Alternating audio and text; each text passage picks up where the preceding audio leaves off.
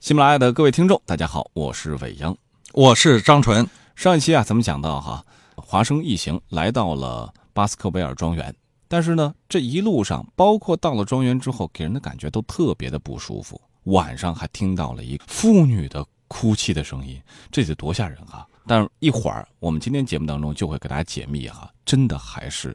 真人哭声，听起来挺吓人的。但第二天还好，早上这阳光一照之后啊，多少是消除了他们初见这个庄园时产生的恐怖和阴郁的感受。但注意力还是集中在了妇女夜里哭泣这个事儿上面。不光是华生听到了，亨利也听到了。于是他就摇铃叫来了白瑞摩，问他是否能对他们所听到的哭声加以解释。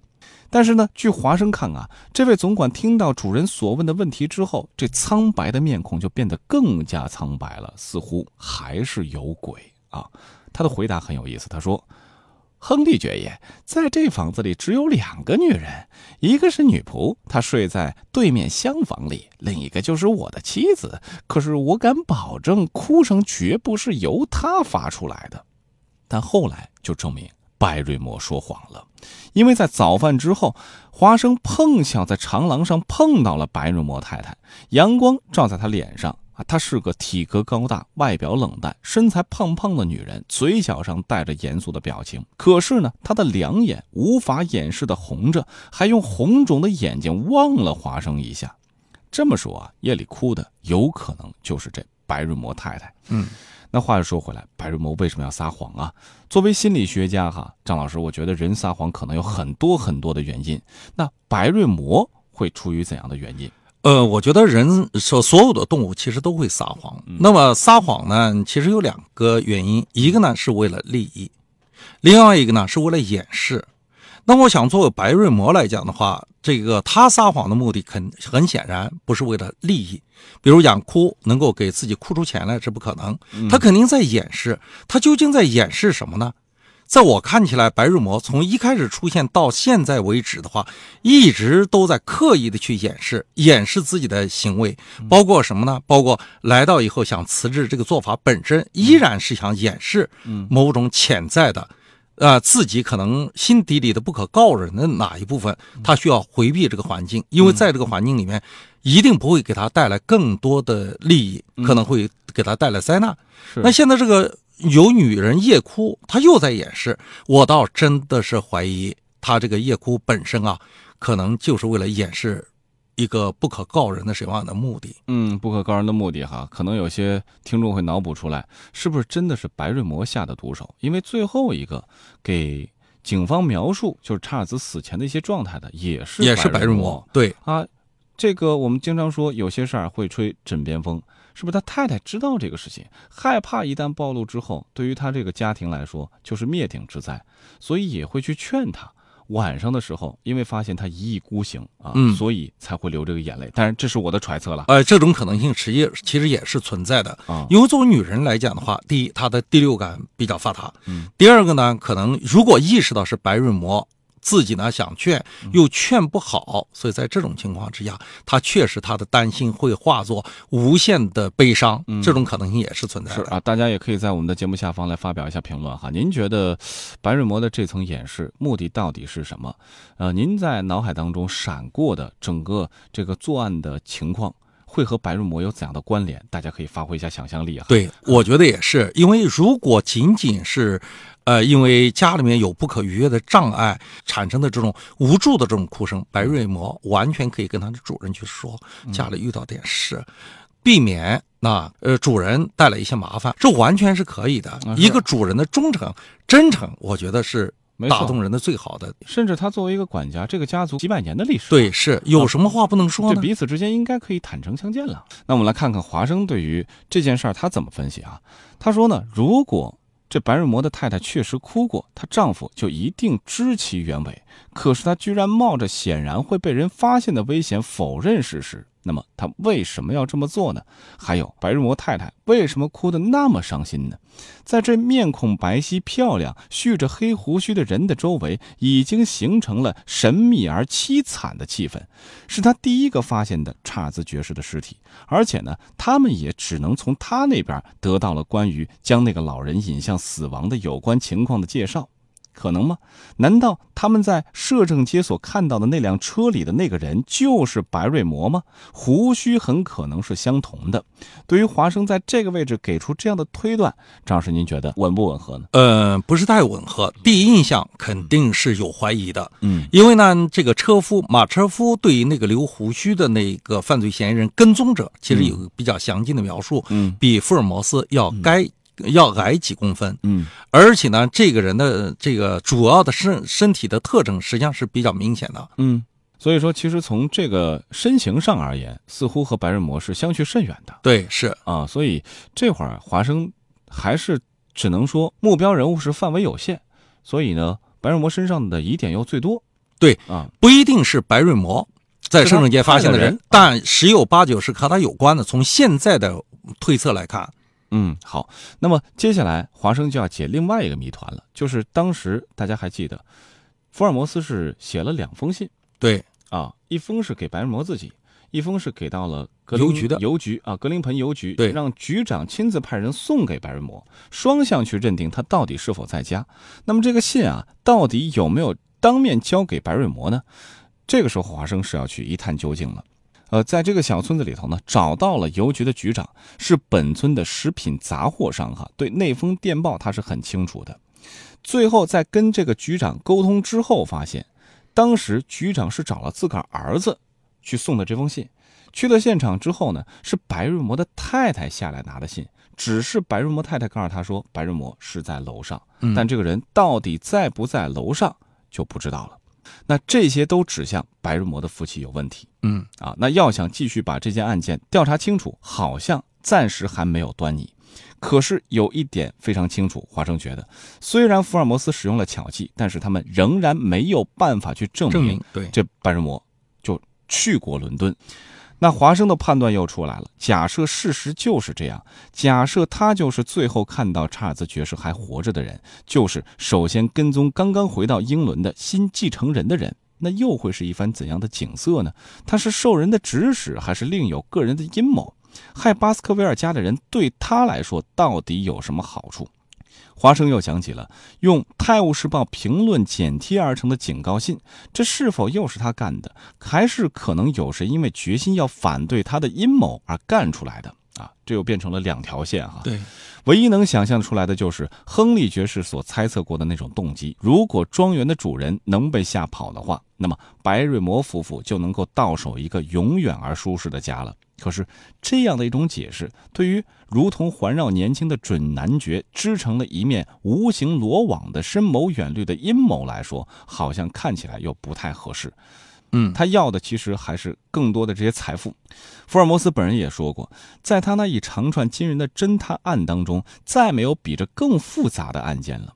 于是呢，在华生沿着颜色灰白而又孤寂的道路回来的途中啊，心里就默默的祈祷着：愿我的朋友能从他的事物中脱身到这儿来吧，从我的双肩上卸下这份沉重的责任感吧。这个时候，华生就已经有些如履薄冰了哈，就感觉肩上的这个重担啊，快把他压扁了。如果我们从刑侦学这个角度来说，陷入到困局里面，该怎么办？下一步，张？嗯，首先呢，我们要梳理所有的线索，因为现在呢，所有的线索并不能指向某一个人，清晰的说，这个人可能是唯一的犯罪嫌疑人。嗯，那么到了巴斯克尔庄园以后的话，我们看到了很多非常奇怪的现象。嗯，第二个呢，女人夜哭的问题。嗯，第三个呢，明明是他的爱老婆晚上哭，第二天红肿的眼睛是难以掩饰的。白瑞摩赌咒发誓说，不可能是他发出来的声音。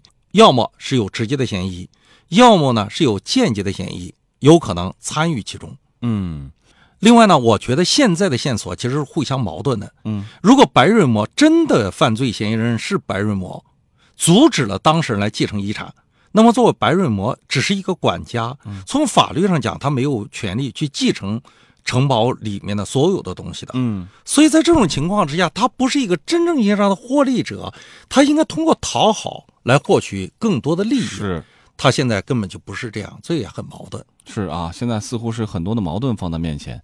包括华生，他一筹莫展，所以非常非常需要福尔摩斯。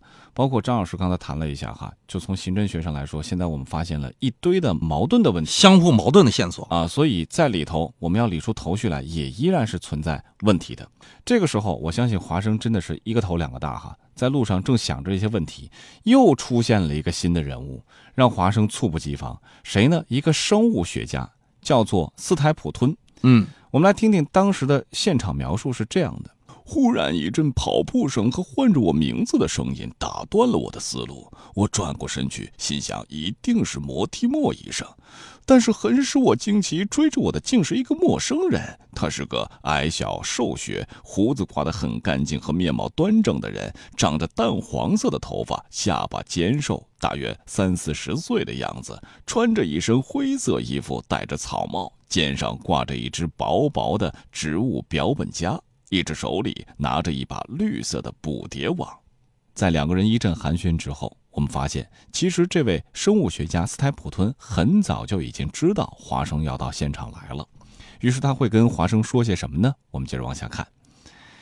您一定听说过关于缠着这一族人的魔鬼似的猎狗的那件传说吧？我听说过了。这里的农民们真是太容易轻信传闻了。他们每个人都能发誓说，在这片沼地里曾经见到过这样一只畜生。他说话的时候带着微笑，可是华生好像从他的眼里看得出来，他对这件事情的态度很认真。这件事儿在查尔斯爵士的心理上产生了很大的影响。我肯定的相信，就因为这件事儿，才使得他落得这么悲惨的结局。怎么会呢？他的神经已经紧张到了一看见狗就会对他那有病的心脏发生致命影响的程度。我估计他临死的时候，那天晚上在水松夹道里，他真的看到了什么类似的东西。过去我常担心会发生什么灾难，因为我很喜欢那位老人，而且我也知道他的心脏很弱。您怎么会知道这一点呢？我的朋友摩提莫告诉我的。那么，您认为是有一只狗追着查尔斯爵士，结果他就被吓死了吗？除此之外，您还有什么更好的解释吗？我还没有做出任何结论呢。那有没有这么一种可能啊？就是如果斯泰普吞说的是真的，我脑补出来的画面是一种致幻药杀人，就是不是当时查尔斯爵士吃下了某种致幻的药物？然后看到有一只狗或者有个动物在追他，就内心深处因为听说过这个传说嘛，就把它想象成了这边的这只巴斯克维尔的猎犬，然后最终被吓死了。这种可能性是存在的。那问题是，斯泰普顿作为一个生物学家，他其实的话给查尔斯的死做了一个合理的解释，非常非常的合理。但我在这个地方觉得，作为一个科学家。我想的话，他知道的太多了，对这件事情分析的太多了。首先，他知道华生要来，你怎么会知道华生要来？那么第二个，他对这件事情的解释也非常奇怪。他知道查尔斯的心脏不好，他知道查尔斯啊有可能是因为自己思虑过多被吓死的，自己被吓死的。我觉得这都是非常奇怪的一些现象。嗯，那在听完了他对于查尔斯死因的分析之后啊。接下来就是华生尽收眼底的沼泽的形象。他和斯泰普顿关于沼泽地也有一段非常有意思的对话。斯泰普顿问他：“您看得见那些密布着嫩绿草地的地方吗？”“是啊，看来那地方要比其他地方更肥沃些呢。”斯泰普顿大笑起来。那就是大格林盆泥沼，那就是大格林盆泥潭，在那里只要一不小心，无论人畜都会丧命的。昨天我还看到一匹沼地的小马跑了过去，它再也没有出来。过了很长时间，我还看到它由泥坑里头探出头来，可是最后终于陷了进去。就是在干燥的月份，穿过那里也是很危险的。下过这几场秋雨之后，那里就更加可怕了。可是我就能找到通往泥潭中心去的路，并且还能活着回来。天哪，又是一匹倒霉的小马陷进去了。那哪天我也去碰一碰运气。听完华生说了这句话，斯泰普顿脸上带着惊讶的表情看着他说：“千万放弃这个念头吧，那样就等于是我杀了你。我敢说，您难得会活着回来的。我是靠着记住某些错综复杂的地标才能够到那里去的。”接下来，华生喊了起来：“天哪，那是什么？”